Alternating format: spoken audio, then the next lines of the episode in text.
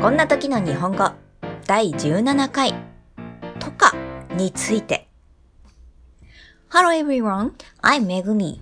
August is here. Yuppie! How's going?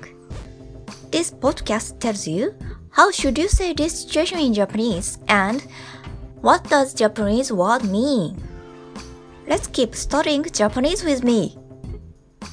こんにちは、めぐみです。8月がやってきましたね。お元気ですか？この配信では、こんな時、日本語では何て言うの？この日本語の意味は何？といった疑問に答えています。なるべく簡単なフレーズで自然な日本語で伝えていますので、引き続き勉強を頑張りましょう第17回は、とかの使い方を紹介します。とかという言葉、よく耳にしませんか？この言葉の基本的な意味は2つあります。1、例を並べる。2、内容が不確かであること。それぞれの例を挙げてみます。1、赤とか黄色とか青とかさ、好きな色を教えてよ。2、めぐみとかいう人。年齢は92だとか聞いたよ。こんな感じになります。ちなみに、1の使い方ができる言葉は他に、だのややらがありますが、これは発言者の気持ちを多分に含む言葉なので、扱いには注意が必要です。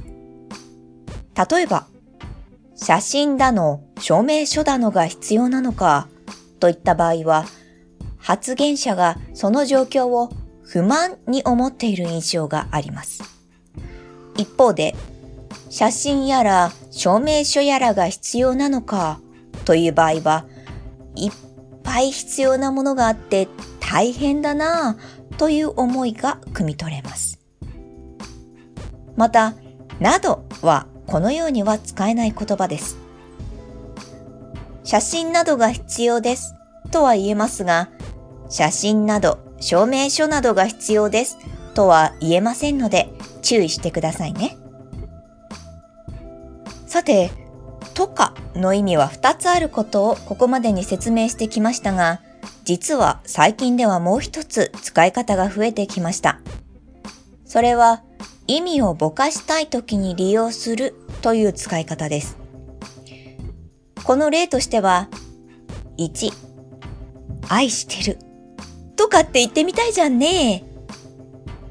2、テレビ見たりとかしてたから。3、東京であったりだとか。のような用法です。この意味をぼかしたい時に利用するという使い方、割とよく使われるようになってきた用法です。ぜひ参考にしてみてください。それでは第17回目の配信はここまでとします。That's all for today. If you have any comments, please post it on my blog. See you next time. Bye!